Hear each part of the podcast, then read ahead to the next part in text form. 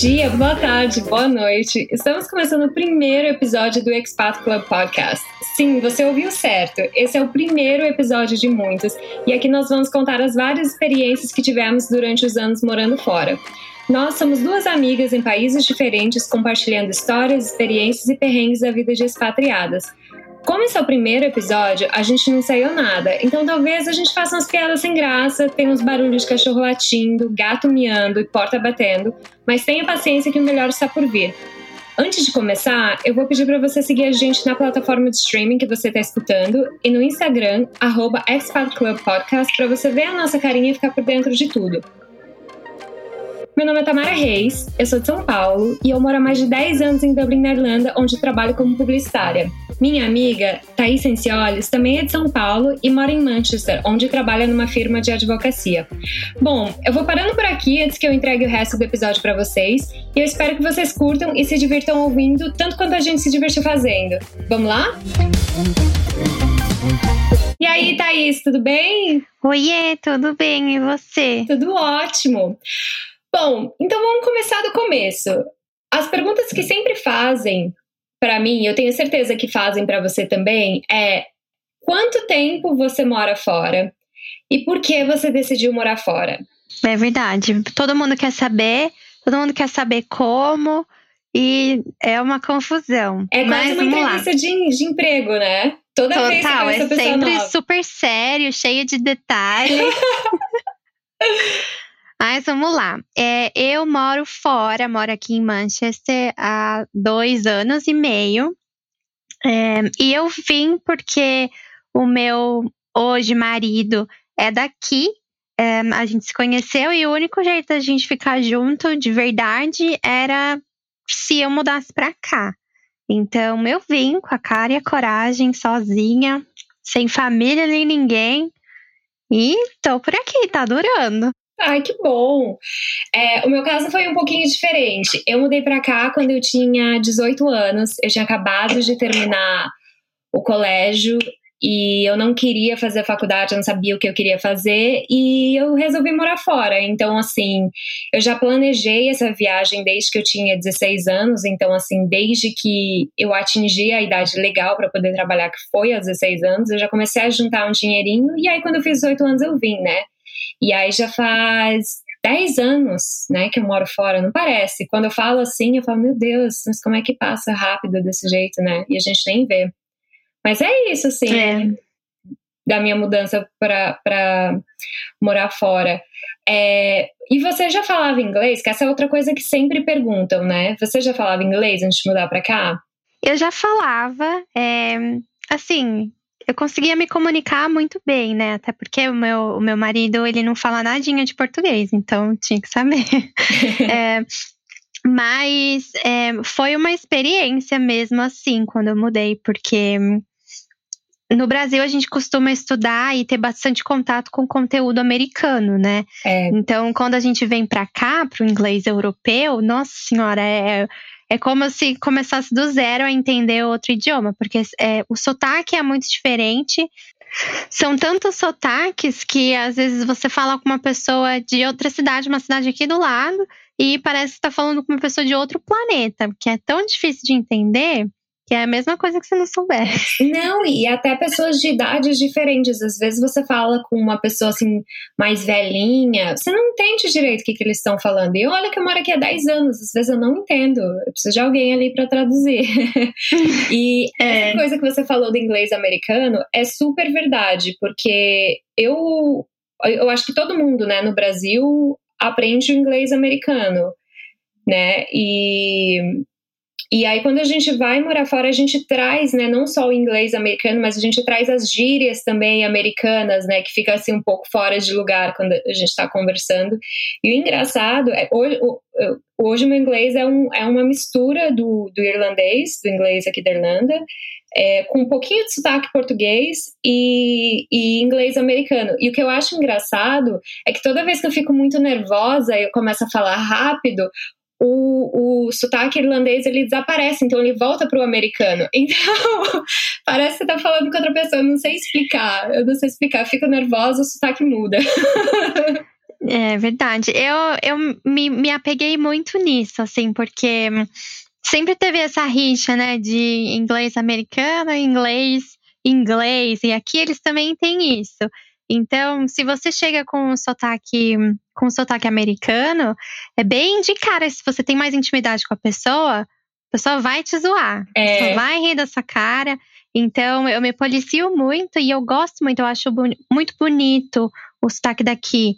Então, nossa, eu, eu me empenho bastante em perder bastante o sotaque em inglês.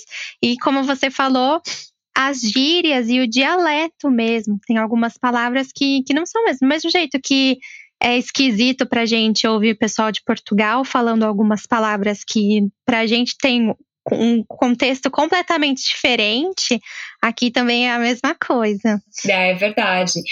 Você teve dificuldade em entender o inglês de Manchester? Porque eu acho difícil de entender, às vezes, porque eu não eu conheço poucas pessoas e é tão diferente do inglês aqui, eu, eu particularmente eu acho um pouco difícil de entender. Você achou quando você mudou para aí?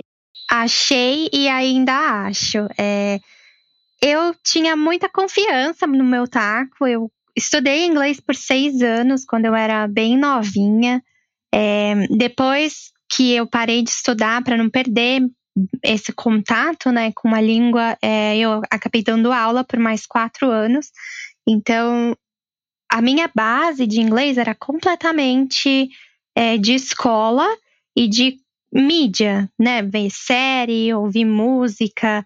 É, então, quando eu vim para cá, foi o meu primeiro contato com com o inglês britânico e particularmente o inglês do norte da Inglaterra, que é bem diferente do inglês que o pessoal fala em Londres, que é conhecido como inglês da rainha, que é todo pausadinho e bem assim didático, sabe? As pessoas se esforçam para ser entendidas. Aqui, meu Deus do céu, é muito rápido, muita gíria, é muito linking sound, sabe? É uma palavra emendada na outra e, nossa, dá até falta de ar. Mas, assim, ainda tô me adaptando, tem muita coisa que eu não consigo entender, tem muita hora que eu fico só no Sorria e Acene, sabe? Mas tá indo. É, eu também tive um pouco dessa dificuldade quando eu mudei para cá, porque era um inglês que eu não conhecia, eu nunca tinha ouvido inglês irlandês até eu chegar aqui, morar aqui. Então, assim, quando eu escuto o inglês americano, seja uma pessoa falando na rua, ou uma série, ou uma música, para mim é como se fosse o português. Eu entendo tudo. Assim, é igual falar português. Eu escuto, respondo, nem penso, vou falando, porque a gente a gente absorveu esse inglês por tanto tempo, por, né, sei lá, 10, 15, 20 anos, que ele fica natural, né? Como se fosse um segundo português. Eu acho, assim, mais fácil de entender. Às vezes é um pouquinho irritante, né? Dependendo da, da, da região, enfim. É, mas eu acho que é o mais fácil, assim, de entender de todos. Acho que justamente por causa da porque a gente já tá tão acostumado, né, no Brasil. É porque é, é o que é mais familiar pra gente, né? Até hoje, se a gente tá assistindo TV e a TV local, eu preciso de legenda, porque senão eu fico tão é, focada em tentar entender do que entendendo de fato. não sei se isso faz sentido para você. Faz sentido, faz sentido sim. E daí, se tá contando uma história ou se, sei lá, é um programa de notícia, às vezes eu acabo perdendo o, o contexto principal, que é digerir mesmo o que está acontecendo. E se não tiver legenda, eu me perco bem. Sim. E como que foi a adaptação pra, de quando você se mudou para aí? Para ser sincera, eu não acho que eu tô adaptada. Eu acho que eu, eu vou estar tá sempre num, num processo de, de adaptação. Eu acho que todo mundo que, que sai dessa zona de conforto, né, que é o país que a gente nasceu e foi criada, é, vai ter sempre esse, esse negócio de de estar tá, de tá sempre se adaptando. É, logo no começo, assim, é, eu já tinha a intenção de, de trabalhar, né? eu nunca quis estudar inglês especificamente, é, porque eu achava que, que eu não precisava. Então, eu tentei já logo arrumar um trabalho, né, para para eu conseguir ter contato com pessoas que eram de fora da minha família, porque eu acho que a família sempre é, acaba fazendo as coisas mais fáceis para você, sabe? Então, se eu tinha dificuldade de entender, o pessoal falava mais devagar ou tentava arrumar um sinônimo de uma palavra que eu não sabia. E eu acho que isso atrasa muito o desenvolvimento. Então, fui trabalhar e absolutamente tudo que eu sei hoje de inglês britânico eu aprendi no trabalho. No trabalho. E eu super concordo com você nisso, porque eu acho que a gente tem que sair da bolha quando a gente vai morar fora. E aqui, no meu caso, bom, acho que em todo lugar, né? As pessoas elas vão. Existem dois tipos de pessoas quando elas vão para o exterior ou a pessoa ela gruda, no, continua na bolha assim, morando fora, ou seja, sai com um grupo de brasileiros, estuda com brasileiros e tal, e outras pessoas que falam, que falam não. Eu não vou ficar, não vou andar com, com os brasileiros ou portugueses, porque eu me mudei para fora do, do, sair do Brasil e eu quero aprender e fazer o máximo da experiência, né? Então existe essas duas, é, é, esses dois tipos. E o meu caso foi o segundo, porque eu vim para cá, é, eu conhecia algumas pessoas, mas eu não fazia questão de andar o tempo todo com, com essas pessoas. Então, assim. Você conhecia brasileiros aí? Isso. Inclusive, teve um casal do, do Kaká. Para quem não sabe, o Kaká é, uma escola técnica em São Paulo, chamada Carlos Campos, fica no Braz, que tanto eu e a Thaís estudamos, é assim que a gente se conhece. E teve um casal que, inclusive, era da minha sala, né, no, no colégio, que foi para Irlanda também, eles ficaram um ano. E eu acabei morando, assim, na mesma casa, que acho que era, devia ter, sei lá, umas seis pessoas, mas era uma casa imensa, assim, uma casa nossa, enorme. Acho que é a maior casa que eu já morei aqui. Olha que eu já morei em muita casa. Então, assim, era uma casa super espaçosa e, e eles moravam lá, esse casal, e aí tinham outras pessoas também, outros brasileiros. E eu acho que eu morei nessa casa, assim, dois meses, né? E nesses dois meses eu saía sozinha, eu tentava me virar, fazer as coisas sozinha, justamente porque eu não queria ficar na dependência, porque é um sacrifício tão grande você sair do, do país, assim, um sacrifício você tem que fazer tantas escolhas, né? Você precisa do dinheiro para você sair do Brasil, você precisa pagar um curso, você precisa pagar acomodação, e você tá pagando por todas essas coisas em euro ou em pounds, e você tá escolhendo ficar longe da sua família, escolhendo ficar longe dos seus amigos. Então eu acho que faz sentido você viver essa experiência inteira, sabe? Você se entregar e conversar com pessoas de outras nacionalidades que você não conheceria no Brasil, aprender sobre outras culturas, fazer outras coisas que foi justamente o que eu fiz. E eu acho que eu estava tão aberta a, a, ao intercâmbio, né? Era um intercâmbio na época. Eu achava que. Achava, achava e não achava que eu ia voltar, mas assim, eu estava tão. Eu estava tão entregue assim à experiência que para mim não foi eu não tive assim o choque cultural obviamente tinham coisas que eram diferentes mas não eram é, coisas assim ruins. As coisas que eu digo que eram diferentes é assim, você anda na rua e o carro vem em outra direção, que aqui é mão inglesa, né? Tanto aqui como na Inglaterra é mão inglesa. Tô, tô falando óbvio, né? Mas é bom lembrar que são as pequenas coisas. Então você anda na rua, as placas elas não são mais em português, aqui as placas elas são em dois idiomas, em irlandês, inglês. Né? Então você vai no mercado, você lê a lista de ingredientes, não está em português. Então eu acho que todas essas pequenas coisas é, elas foram um pouco overwhelming. Como é que fala overwhelming? É, é, é tipo uma avalanche de informação que eu acho que eu tive, mas eu acho que eu não tive nenhum choque cultural ou nenhuma dificuldade de adaptação. Não, acho que foi super tranquilo. É, isso que você falou da, da dependência mesmo, eu acho que, que é bastante importante. É uma coisa que eu sempre falo para quem chega em mim dizer, perguntando, né, como é essa experiência de, de morar fora e tal. Porque a situação que eu tava, eu até acho que era uma situação bem vulnerável, assim, porque é, eu tinha o meu marido e só ele. Eu tive que começar a minha vida do zero.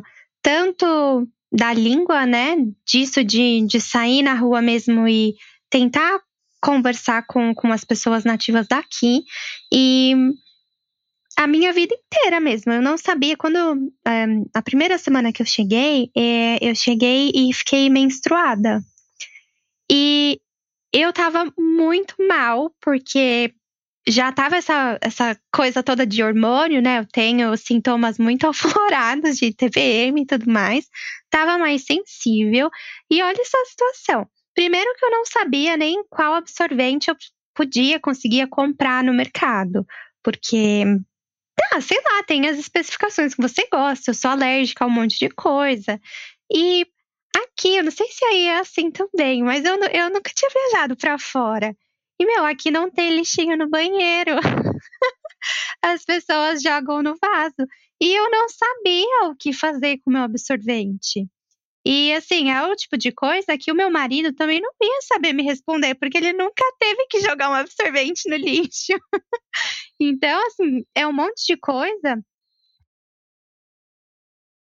Só se você viver. E se você ficar empolerado em alguém e pedindo ajuda para cada coisinha que você precisar sem, sem ir atrás, você, se você estiver fazendo o intercâmbio, você vai acabar perdendo muito da experiência que você pagou para ter né? Justamente para isso que você sai do, do país, para viver mesmo outras culturas, outras experiências e ficar debruçado em cima de alguém só porque a pessoa chegou lá primeiro, eu acho que é um, é um belo tiro no pé.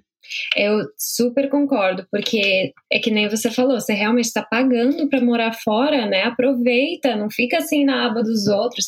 Eu sei uhum. que tem esse desconforto de fazer certas coisas, por exemplo, ligar num banco ou ir num médico. Todas essas coisas são super. Ninguém gosta de fazer nenhuma delas, né? Nem no Brasil, muito menos fora, ninguém gosta.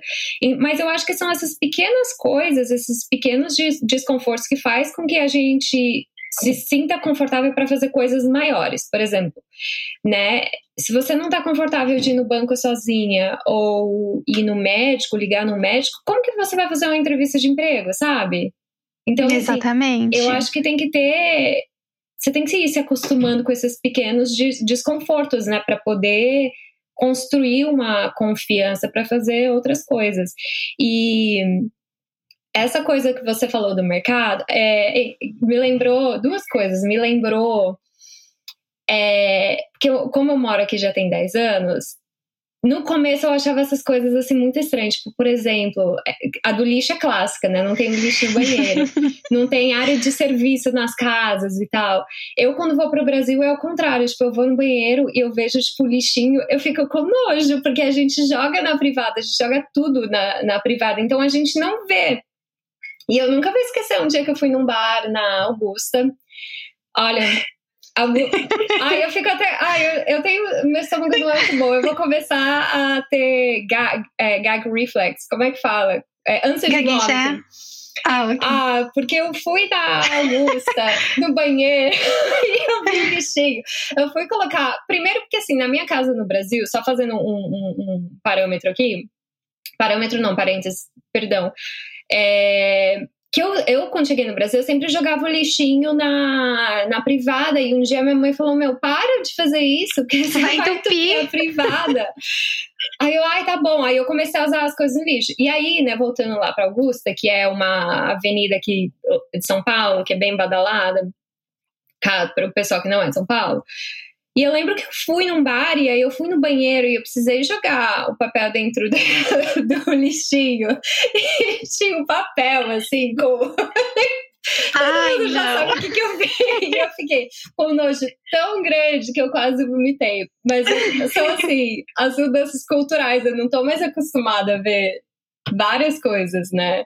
E aí eu chego no Brasil e vejo, eu fico abalada. Acostuma fácil, né? Pois é. e, e assim, e a outra coisa que eu lembrei, você falou essa de você ir no mercado e tal para comprar absorvente, isso me lembrou uma vergonha que eu passei bem quando eu cheguei, que hoje assim, eu vejo que foi uma vergonha tão inocente, mas sei lá, mas ainda baixa vergonha alheia, que foi quando eu fui abrir a conta num banco, E aí, eu vim aqui para Irlanda originalmente para fazer o curso de inglês. E quando você chega, você precisa abrir uma conta de banco, porque você está trazendo dinheiro em espécie, você está trazendo dinheiro de cartão brasileiro, você precisa fazer né, essa transferência. E até mesmo, né, porque não é seguro se está com cartão brasileiro, às vezes é bloqueado, seu dinheiro fica preso. E aí você precisa abrir uma conta no banco. E aí, as escolas de intercâmbio, elas te dão uma carta com seu endereço, com carimbo, um monte de coisa que você vai no banco, leva e eles abrem uma conta de estudante para você que te dá uns descontos e, e, várias coisas. E aí eu cheguei nesse banco e aí eu tava lá com a minha cartinha, né, da escola para abrir a conta no banco e tinha um rapaz, né, na, na porta, porque aqui, aqui, aqui não tem a porta giratória, são poucos bancos que tem, então você entra direto no banco. E aí eu entrei, aí tinha um rapaz lá e eu falei, ah, então eu queria abrir a conta do banco. Ele falou, ah, que conta que você quer abrir? Eu falei, conta de estudante. Aí eu falei, minha escola mandou uma carta para mim. Aí ele pegou e falou assim, ah, não, tudo bem e tal.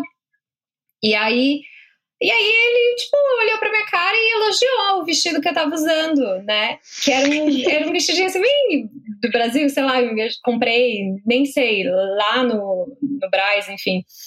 Era um vestidinho assim, bem veraneio. E aí eu falei, ah, obrigada. E aí ele continuou falando do vestido.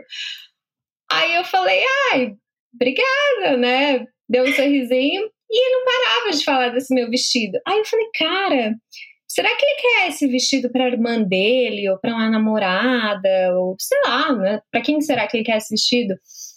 E aí eu continuei falando do vestido, ele, e ele falando do vestido, e eu falando do vestido. E aí eu já comecei a rir, porque eu falei, meu, não é possível. Tipo, o que, que esse cara quer com esse meu vestido? Eu já... interessada no vestido. Começou a achar muito estranho. E aí eu e aí e as pessoas assim ao redor já olhando. Aí eu falei assim, não, esse vestido não tem aqui. Esse vestido não é daqui, esse vestido é do Brasil. Não tem como você comprar. Orgulhosíssima. É. E ele insistindo, e eu falei, aqui. E aí eu comecei a falar bem devagar. Aqui não tem, só no Brasil. e aí ele começou a rir, e todo mundo começou a rir no banco, e eu comecei a rir também. Aí ele falou assim: ah, então peraí. aí ele foi, lá não sei onde no banco, voltou. Aí eu, tipo, ok. Aí ele olhou pra minha cara, pegou um papel e circulou onde estava escrito address, endereço. Então Ai, ele queria não. o meu endereço. Ele não queria dress, o meu vestido. E eu achei que era o vestido que ele queria. E eu lá, aqui não tem, só no Brasil. Ai, que fase! Ai, meu Deus, que vergonha! Que vergonha! Foi um erro super inocente, mas eu. Eu passei um perrengue desse também por bestinha, sabe? De não, sei lá, não tá prestando atenção direito no que a pessoa tá falando. Mas aqui é, a gente tem costume de. Todo lugar que você chega, né? Eu trabalho no escritório. Então, toda vez que chega um cliente, a gente oferece uma bebida quente, porque é normalmente muito frio, né? Então, daí chegou esse cliente, nossa, chiquérrimo, finíssimo. E eu tenho certeza que ele me pediu um cappuccino. Certeza absoluta. E aí eu fui lá atrás e eu, ah, sei lá, né? Deve ter. Não sei se tem cappuccino, vou procurar. Tamara, eu acho que eu passei uns 20 minutos procurando cápsula de cappuccino, cappuccino dentro do armário. E sei lá, nossa, eu precisava agradar aquele cliente, porque ele era muito rico muito rico mesmo. Então eu tinha que fazer alguma coisa. E chamei o pessoal para procurar junto comigo e cadê cappuccino, cappuccino, cappuccino? Enfim, não tinha. Voltei pro cara, nossa, com a cara lá, lá no chão, né, envergonhada de ter falado sim para uma coisa que, que não tinha no escritório pro cliente chiquérrimo. E daí ele olhou assim para minha cara, deu um sorriso e falou: "Ah, não, tudo bem, não tem problema não. Então, pode me trazer a cup of tea. Ah, eu não acredito. Pausadinho, assim, desse jeito, como se eu fosse a pessoa mais burra do mundo. Eu não acredito, gente. Eu teria saído nessa também, com certeza. Eu teria caído. Pelo menos ele ainda foi assim, bacana e tentou contornar a situação, sabe? Ele uhum. falou: ah, não, não quero mais o cappuccino, quero o tea mesmo. Pra não me fazer, não fazer eu me sentir mal, Sim. sabe? Mas, nossa, toda vez que eu lembro disso, eu quero morrer. Nossa, agora, agora eu vou ficar pensando nisso. Toda vez que eu ver um cappuccino ou um cup of tea, eu vou pensar. Será que foi mesmo isso que a pessoa falou? Fica a questão. e você, e, e agora falando um pouquinho do Brasil, você vai muito ao Brasil? Porque eu, quando, quando me perguntam isso, que também é outra pergunta que sempre vem, é, eu vou quando dá. Essa é a resposta. Geralmente, quando dá, é a cada dois anos, a cada três anos. Por quê? Porque, diferentemente do, do Brasil, é, aqui você não consegue tirar férias corridas, você não consegue tirar 30 dias de, de férias. Você, quando dá junho, no máximo julho, o pessoal aqui, né, das empresas, escritório, enfim, já dá assim. Então, suas férias, você não tá tirando suas férias, você precisa tirar. Já era para ter tirado 50%, sabe?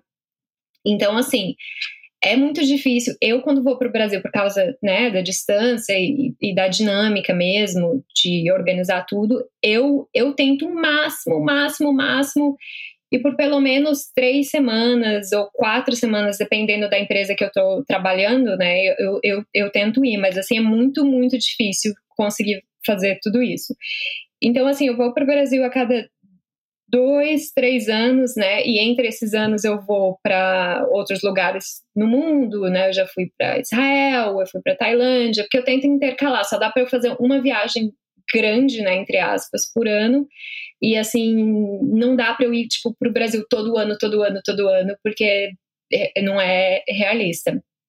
É, e você, qual, qual, qual a frequência que você foi ano passado, não foi? É, eu fui, eu fui em novembro.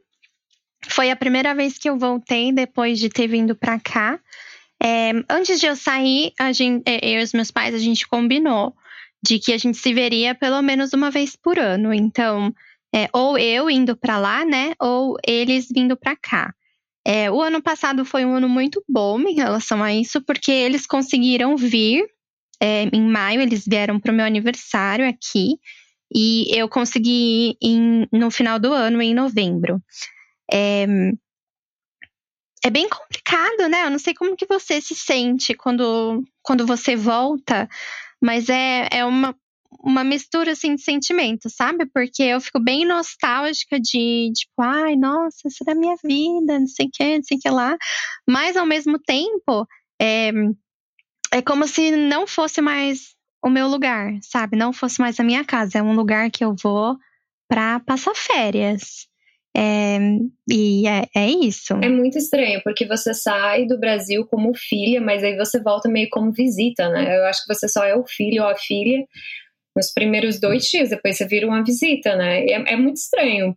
É, eu acho que, para mim, principalmente porque eu não estou acostumada a dar satisfação, então às vezes meus pais, né, perguntam, ah, onde você está indo e tal, e é, e eu, né, eu acho meio estranho, né, me perguntarem isso, mas enfim, e, e como eu já fui para o Brasil, acho que duas ou não, fui duas ou três vezes. Cada vez que eu volto, assim, o, eu consigo ver a diferença do país, porque eu fui em governos diferentes, então eu vejo.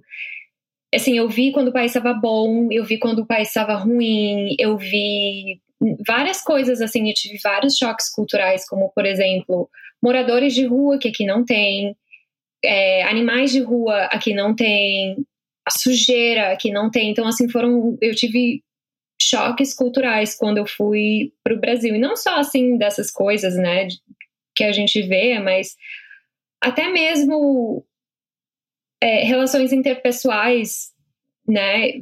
Eu, quando fui para o Brasil, tanto na primeira vez como da última vez, assim, é, você vê que as conversas não casam tanto, porque a gente está morando fora, então, assim, a gente não está por dentro do que está rolando, assim, de cultura popular. Por exemplo, o rádio tá tocando. Eu não sei quem é aquele artista que tá cantando no rádio. Eu não sei quem é aquela atriz que tá na televisão. Eu não sei que novela é aquela. Que novela é? Para mim, acho que ficou bem claro, assim, que ali não era mais meu lugar por causa disso, por causa de televisão e novela, porque eu sou apaixonada por, por televisão, audiovisual, enfim.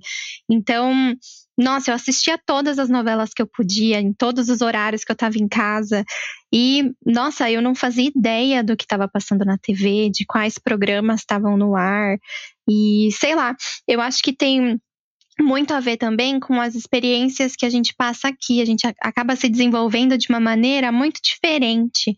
E até a perso sua personalidade mesmo acaba mudando. É, eu sou uma pessoa completamente diferente aqui e no Brasil. É, é bem diferente. E é, não sei se você se, se sente dessa forma também. Às vezes, quando você quer compartilhar alguma coisa que, que acontece aqui, é, eu tenho muito medo de, de soar snob, porque as pessoas acham que porque você mora fora, todos os seus problemas estão estão resolvidos e que a sua vida é maravilhosa. Então, se você reclama de alguma coisa, ah, mas o que, que você está reclamando? Ah, você ganha em libras. Você ganha em libras. O que você está reclamando? Mas ninguém para para pensar que, beleza, eu ganho em libras mesmo, mas todos os meus boletos para pagar também eu pago em libras.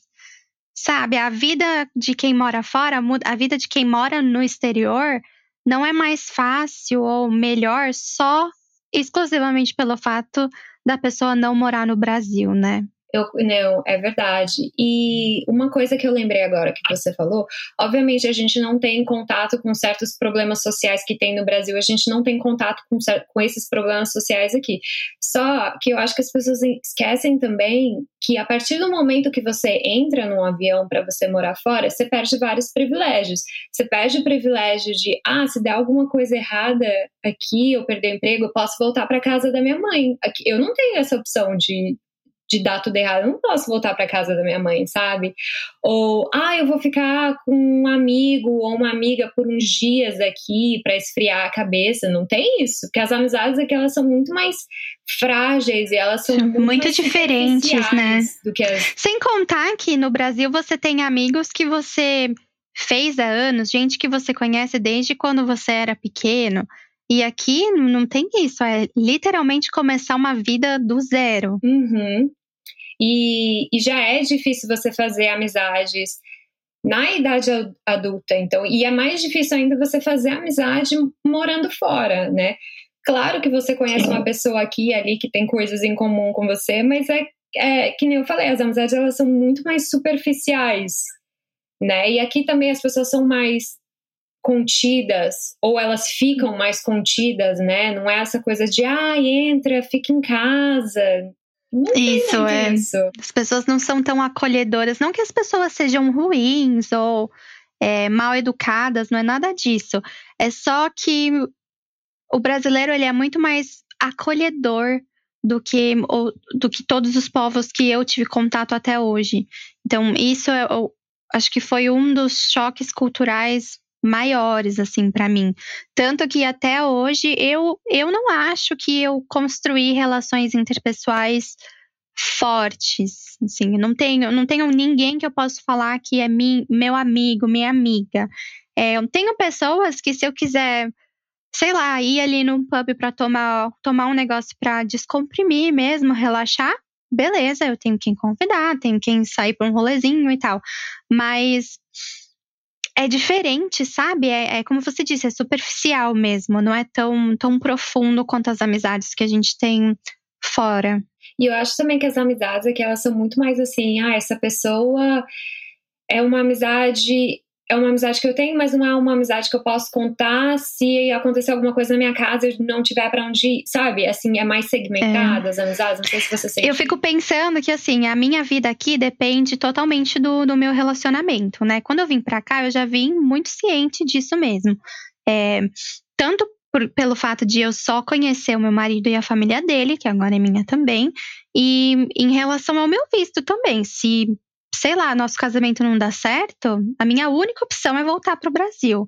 Então, do jeito que você falou, se, sei lá, a gente briga e eu não quero ficar aqui, eu não tenho para onde ir, eu não tenho uma amiga que eu possa ligar e falar, ai, amiga, tô mal, e é isso e que as eu, pessoas... vai, vem aqui. Não, é isso que as pessoas tem, não, não veem no, no, no, Brasil, né? Igual aquele meme, quem vê close não vê corre. E esse, esse é o nosso corre aqui todo dia, Total. certo. Porque não tem plano B.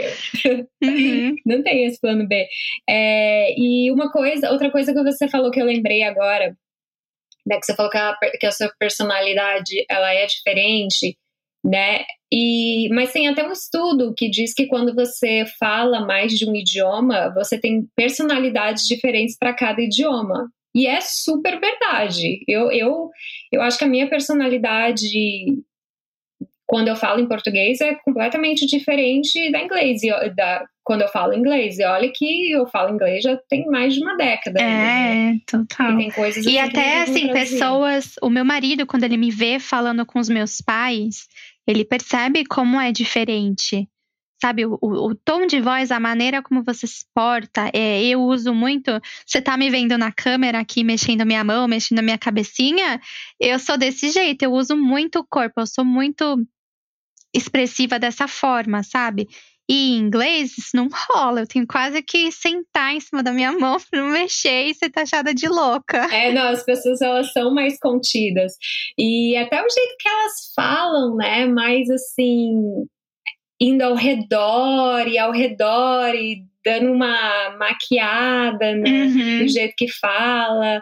E a gente é mais assim, direto. E eu vejo em, no trabalho mesmo, né? Em reuniões de trabalho é, eu trabalho em publicidade, eu vejo que as pessoas da minha agência, né, quando vão falar entre eles ou com clientes, é sempre assim, muitos termos e dando voltas, e eu quando falo, eu falo, falo escuta, então, vamos, e aí já dou logo a letra que é para a pessoa saber, porque eu acho, eu particularmente, eu acho um gasto de energia você ir, assim, mas é a etiqueta, é a etiqueta daqui. É, É, essa. a maneira como eles como eles falam, né? Como eles vivem. Aqui também é do mesmo jeito. Cheio de eufemismos. É, e eufemismo. ninguém nem sabe o que é eufem- eufemismo. Eu fico indignada que eles usam tanto e nem sabem o significado da palavra. É, e você pensa em voltar para o Brasil? Eu não gosto de falar nunca, eu não sei o dia de amanhã, mas eu não me vejo morando mais no Brasil. Eu acho que eu tô num lugar um pouco estranho, assim, porque eu não, eu, eu acho que eu não caibo, caiba essa conjugação. É, tá Nem o certo. português eu sei mais falar, eu já dei a resposta aí, mas eu acho que eu não caibo mais no Brasil, porque assim, as, é, eu acho que as conversas, elas não, não dão mais, não dá mais liga, assim, e as minhas referências são todas aqui. Eu passei a minha vida toda adulta aqui. Eu fiz minha faculdade aqui, o estágio, o primeiro emprego, tudo. Você amadureceu completamente aí, né? Você É. não passou por nada disso é, no Brasil. Inclusive, assim, às vezes eu vejo gírias, né, do porque surgem várias gírias aí em português, Dos jovens. dos jovens, né? E eu fico super por fora, eu falo, meu Deus, que que eu já precisaram várias vezes me explicar o que que eram as gírias. A primeira que eu lembro que eu falei assim, mas o que que é isso? Que foi uma amiga minha que falou assim que ela estava chipando alguém. Aí eu falei, mas como? Eu achei que era tipo um chip de celular. Uhum. E eu fiquei sem entender, aí, me- aí ela me explicou. Mas assim, tinham várias coisas assim, que eu não entendia de onde veio e o que, que significava. Por exemplo, o beijinho no ombro. Eu sei que essa é super antiga. Beijinho no ombro, né, da Valesca Popozuda. Daí me Uhum. falaram que era uma música. Ah, tá, agora é a música. E quadradinho de oito também. O que, que é quadradinho de oito? Aí me explicaram o que, que era quadradinho de oito. E aí acho que a última que eu ouvi, que foi POC, que eu não sabia. Eu achei que POC Ah. porque POC aqui e na publicidade é point of contact, que é a pessoa que você. Ou People of Color. Que pra mim era isso. Era o quê? People of Color. Pode ser também, mas na minha cabeça. Pra mim sempre foi isso. Eu também. Eu People color, é. assisti. Acho que eu assisti. Eu não lembro se eu assisti um vídeo ou se eu ouvi um podcast com a hum, Lorelai Fox. Ai, a Lorelai, Ela Lorelai, tá explicando. ouvindo a gente, a gente te ama, pelo amor de Deus. Maravilhosíssima. A, a Lorelai me, me educa em várias, vários quesitos, assim, ela é excelente. Mas foi, foi da boca dela que eu ouvi o que que era, o que significava o POC, da onde veio, enfim. Ai, eu, eu, não, eu não lembro dessa aula, eu vou ter que ouvir de novo pra poder, pra poder saber. Mas pra mim foi aquele meme do ai, Gabi, só quem viveu sabe. Ai, esse meme eu perdi Sabe, também. eu não vivi, eu não vivi, eu não sabia o que era. E eu tive que perguntar para as minhas amigas. Daí elas me falaram do que era. Acho que era uma entrevista da, da Andressa Urach na. Ai, Andressa Urach, eu também Pra Marília adoro. Gabriela. E daí ela fala: Ai, Gabi, só quem viveu sabe. Foi daí, daí que veio. Ah, entendi. É, mas eu também tô super por fora dessas coisas, assim. E, e agora, porque assim, eu também não gosto de ficar perguntando para as pessoas que eu conheço de verdade no Brasil, porque eu tenho a impressão de que elas vão me achar metida, porque deve ser tão básico. Isso. Então, Uhum. agora eu faço o seguinte: quando eu não sei o que, que as pessoas estão falando, e eu geralmente vejo essas palavras ou essas gírias e tal no, nos Instagrams, nos comentários, eu vou nos comentários e falo: Ei, o que, é essa palavra aí que tu tá Ei. usando? Porque é, é o jeito mais fácil de aprender e sem as pessoas acharem, sei lá, sou metida ou tô vivendo embaixo de uma pedra. Uhum, é. Ou que, sei lá, esqueceu das suas origens. É. Então. Essas coisas. É, eu penso bastante em voltar para o Brasil, sabia? É, eu sou apaixonada por São Paulo. Eu acho que se não fosse pelo meu marido, eu jamais teria saído. Eu teria amargado São Paulo até o fim da minha vida, porque eu acho que.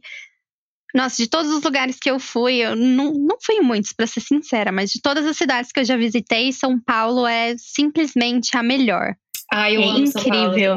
Mas, assim, eu não, não tenho vontade de voltar agora ou, sei lá, daqui 10 anos, sabe? É um plano de vida mesmo, de, de na verdade, ir quando a gente não precisar mais trabalhar. Não Uhum. depender da, da situação econômica da cidade, do país, para poder viver. Porque eu entendo que a gente jamais teria em São Paulo a qualidade de vida que a gente tem aqui em Manchester com os empregos que a gente tem, sabe? Porque a gente não tem empregos maravilhosos e carreiras super desenvolvidas de diretor de empresa e coisas assim que, que são o que pagam bem na cidade grande, né?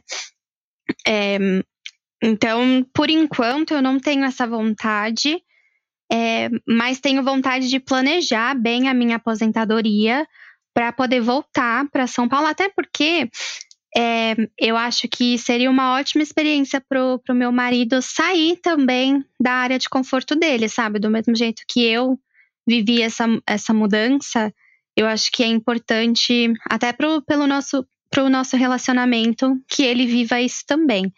Mas por enquanto, tô bem aqui e é aqui que eu vou ficar. É, eu também eu amo São Paulo. E então muita gente não sabe disso, mas na verdade eu não nasci em São Paulo, eu nasci em Rondônia, porque minha mãe estava grávida de mim e meu pai estava lá também, então não dava para ela viajar. E aí eu nasci, acabei, acabei nascendo lá. E aí depois eu mudei para São Paulo, né? Mas é, e aí eu morei em São Paulo a minha vida toda, que é uma cidade que eu amo, justamente porque tem tudo a qualquer hora do dia. Você pode ficar num bar até quatro da manhã, sabe? Se você quiser fazer um churrasco, pode ir no mercado comprar cerveja cedo. Tô dando exemplos relacionados ao álcool, porque é a única coisa que eu consigo me lembrar agora. Porque aqui você não consegue comprar álcool depois das 10 da noite.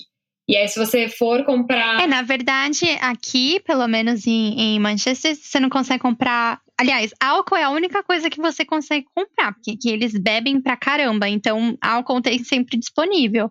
não Mas, limite sei lá, se é, se é domingo, assim, de tarde, e você tá com vontade de comer alguma coisa diferente, não sei o quê, não tem mercado aberto pra você ir. O mercado fecha no domingo? Fecha. Você tá brincando? Fecha, assim, fica aberto acho que até as quatro, a maioria. E, e fecha. Até tem um mercado aqui perto de casa que eles falam que, que é 24 horas. E no domingo à noite ele fecha. Menina, eu não sabia que tinha essas coisas aí. É, eu acho bem. É, chocante, assim, porque eu não sei se as pessoas que não moram aqui, que normalmente quem conhece Manchester conhece por causa de futebol, né? Isso. Porque a, os dois times daqui são super famosos e, e fortes e tal. Mas eu não sei se na cabeça das pessoas tem, né, passa a impressão de que Manchester é uma cidade grande. E não é. Nossa, e essa coisa é que você falou do mercado aqui. é chocante. Porque tem vários países, assim, que não... Que as coisas não abrem no domingo, mas geralmente é o quê? A Alemanha, é, Bélgica, é, acho que a Holanda também, assim, que foram que eu descobri do pior jeito, que, é, que eu tava lá no domingo e tinha aberto. Precisando comprar alguma coisa e não, não ter aberto. É, eu não sabia disso, que aí também era assim. É, aqui, é, Manchester é uma das maiores economias da Inglaterra. Eu acho que é a quinta ou a sexta, alguma coisa assim. E mesmo assim, é um ritmo bem diferente de uma cidade que você esperaria que fosse Sim. uma grande economia num país. É bem lenta, é bem. É, cidadezinha do interior mesmo. É uma das coisas que me incomodam aqui e que me fazem ter bastante saudade de São Paulo. É, porque eu, eu sou assim.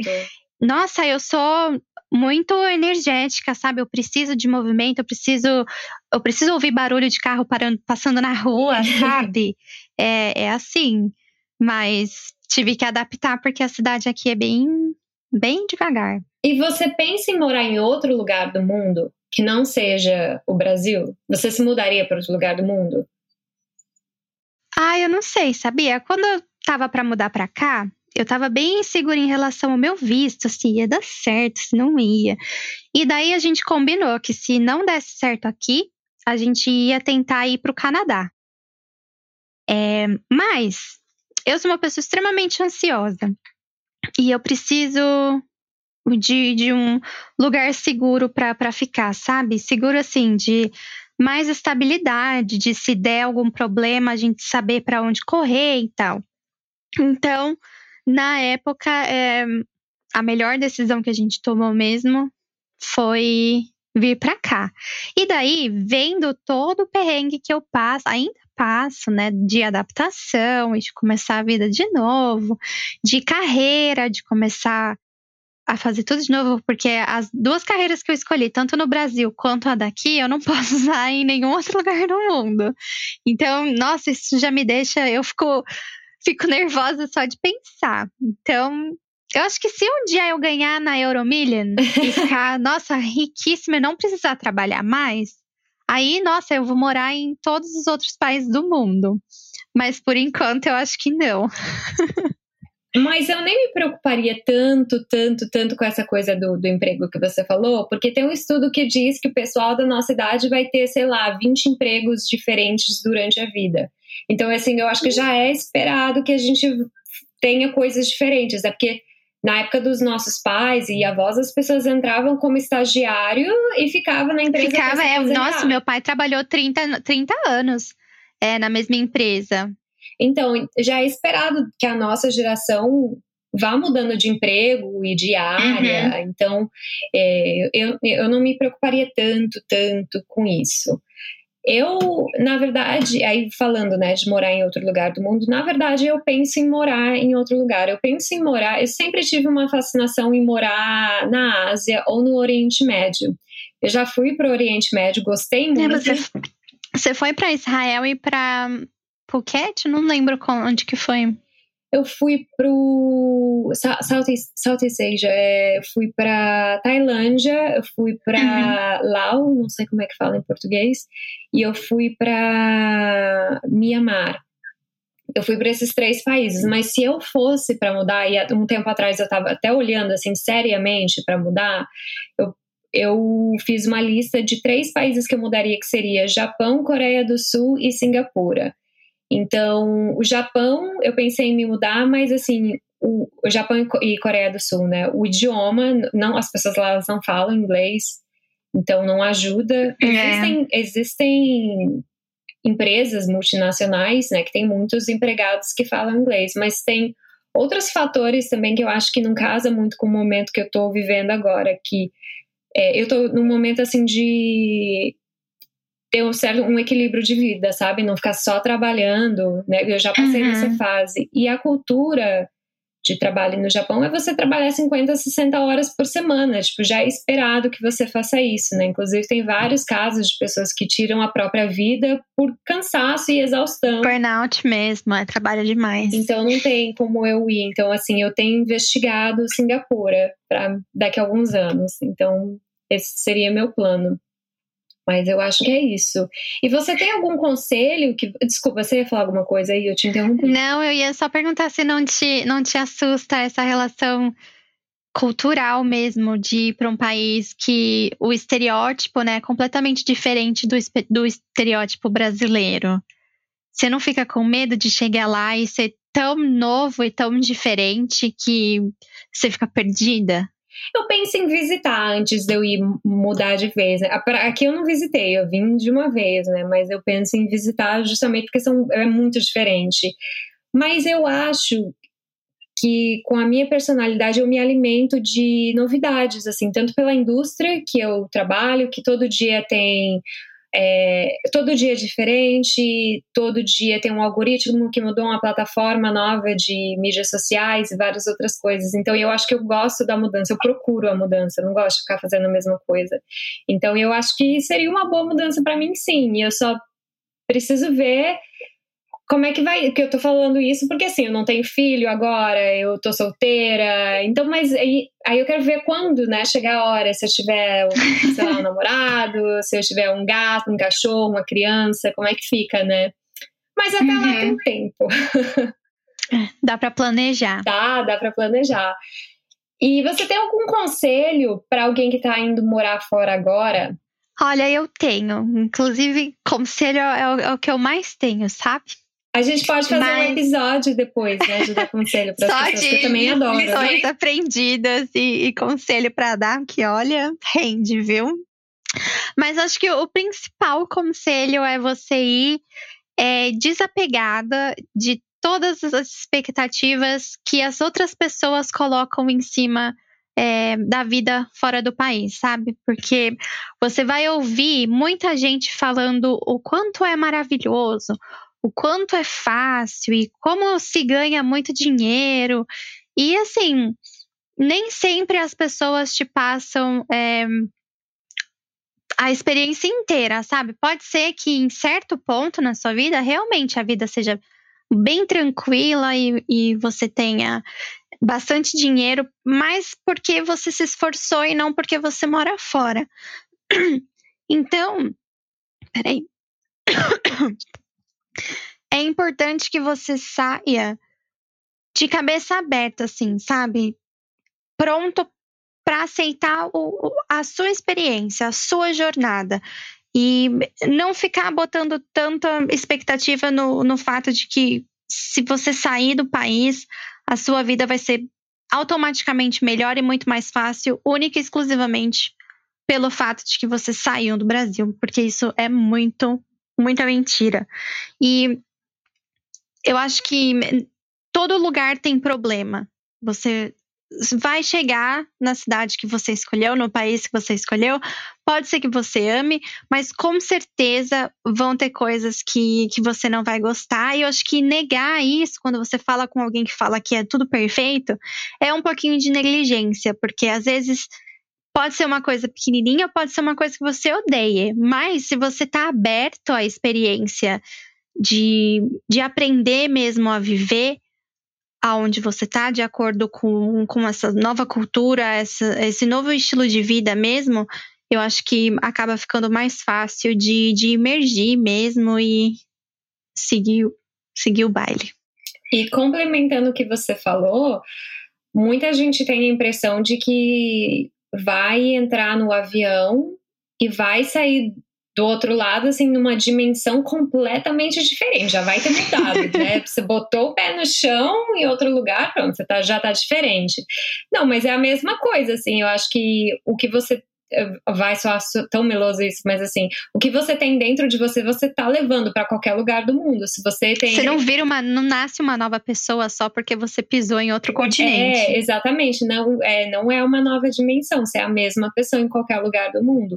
Então, eu acho que é como você absorve muita informação, conhece muita gente nova, vai, vão ter várias decepções. Eu acho que é super importante se você puder, tiver a condição de fazer uma terapia. Você não precisa ter um problema para você fazer, mas eu acho que é bom ter um sistema, ter um suporte para você lidar com frustração, porque é só isso, é uma atrás da outra, então você tem que ter um, uma certa tolerância né? Porque muita coisa vai dar errado, muita vergonha você vai passar, enfim, é muito perrengue. Então eu aconselharia isso.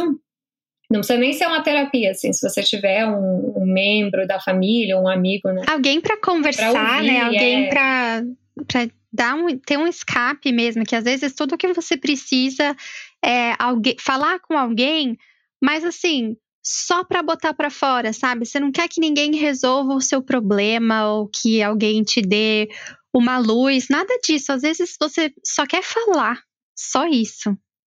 Exatamente. E a última coisa que eu, o último conselho que eu daria é ande com as próprias pernas. Eu já falei isso aqui um pouquinho antes, né, de você fazer as, as coisas, não depender dos outros. Eu sei que às vezes a gente precisa ali de um ombro amigo, tudo bem, mas assim, não não fique, não dependa das pessoas, que não é bom para você, para o seu desenvolvimento, e não é bom para a pessoa que está ali te segurando, né? Porque vai ter um, aquela pessoa vai ter que tomar conta da própria vida também. É porque eu sempre, eu tô falando isso, eu não tenho ninguém, nenhum caso especial em mente. É porque eu sempre vejo é, pessoas falando assim: "Ah, não, então eu tô indo ali para, sei lá, para Flórida, vou dar um exemplo. Mas meu primo vai me arrumar um emprego. Ou, ah, eu vou morar na casa do meu amigo, eu vou ficar lá. Tudo bem, é legal você ter uma pessoa que você conhece, mas assim, ande com as próprias pernas, né? Faça um favor a você mesmo e aos seus amigos, né? Exatamente. E eu vejo bastante isso no, no Facebook e tal, que toda vez que você comenta em algum lugar aleatório, falando que você mora fora, vem 50 milhões de pessoas te perguntar: ah, mas como que você foi? Como você fez? E assim, a gente volta na, naquela discussão sobre dependência, sabe? É, cada caso é um caso, cada processo de visto é um processo de visto que serve para mim, não serve para outra pessoa. E assim, você já tá começando errado, sabe? Se você não, não consegue ir atrás da informação por você mesmo e, e descobrir o, o caminho sozinho, você já vai passar bastante perrengue se você conseguir sair do país, viu? Porque olha. E isso me lembrou de uma coisa que eu não falei aqui, que como eu, eu me mudei para cá há 10 anos atrás, há mais de 10 anos, quando eu vim não existia Facebook, eu usava o Orkut. E assim, eu não tinha computador. Então, assim, não existiam vários dos recursos que existem hoje. Não existia o WhatsApp, não existia Instagram, smartphone não existia, as pessoas usavam BlackBerry na, na época.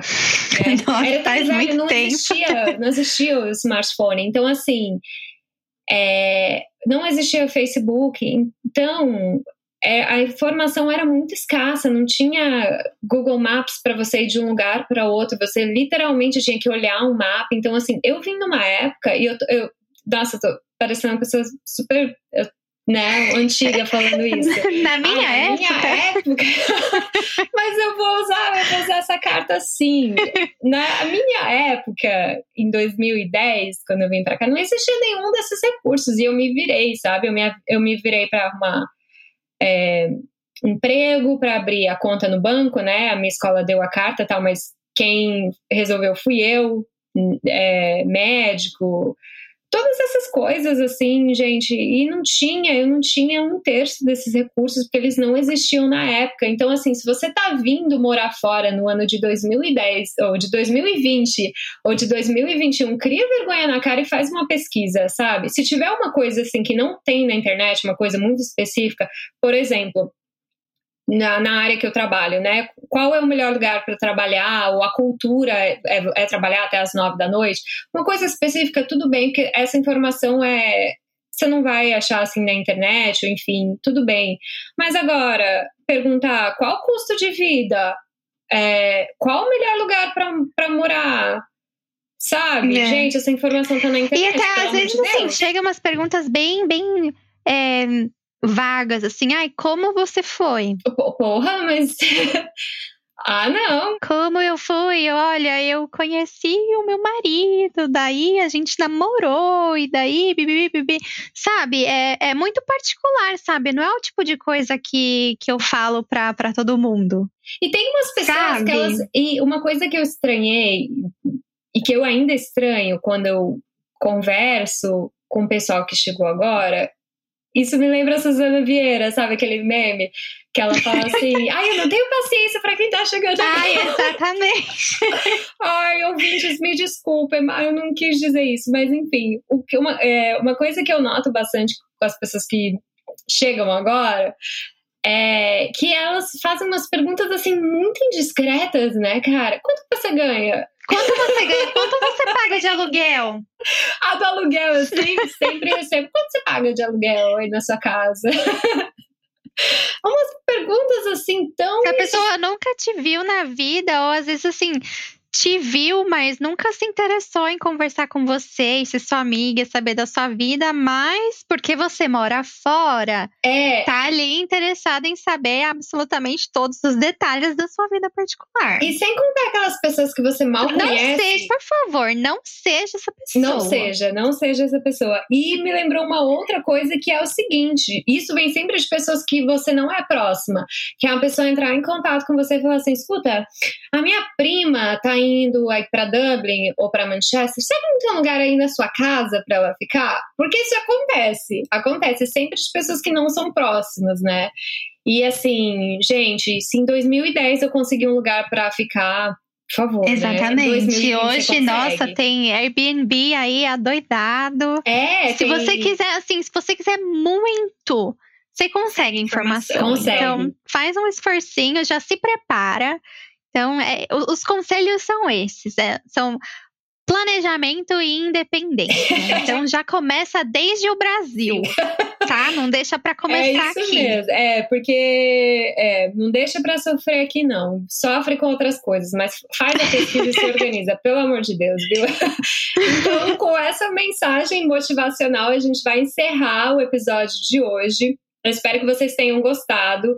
Eu vou pedir para vocês seguirem a gente na plataforma de streaming que você está escutando e no Instagram, @expatclubpodcast para você ver a nossa carinha e ficar por dentro de tudo.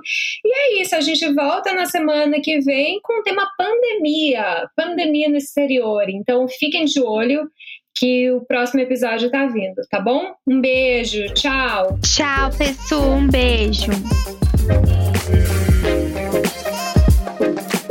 Thank you.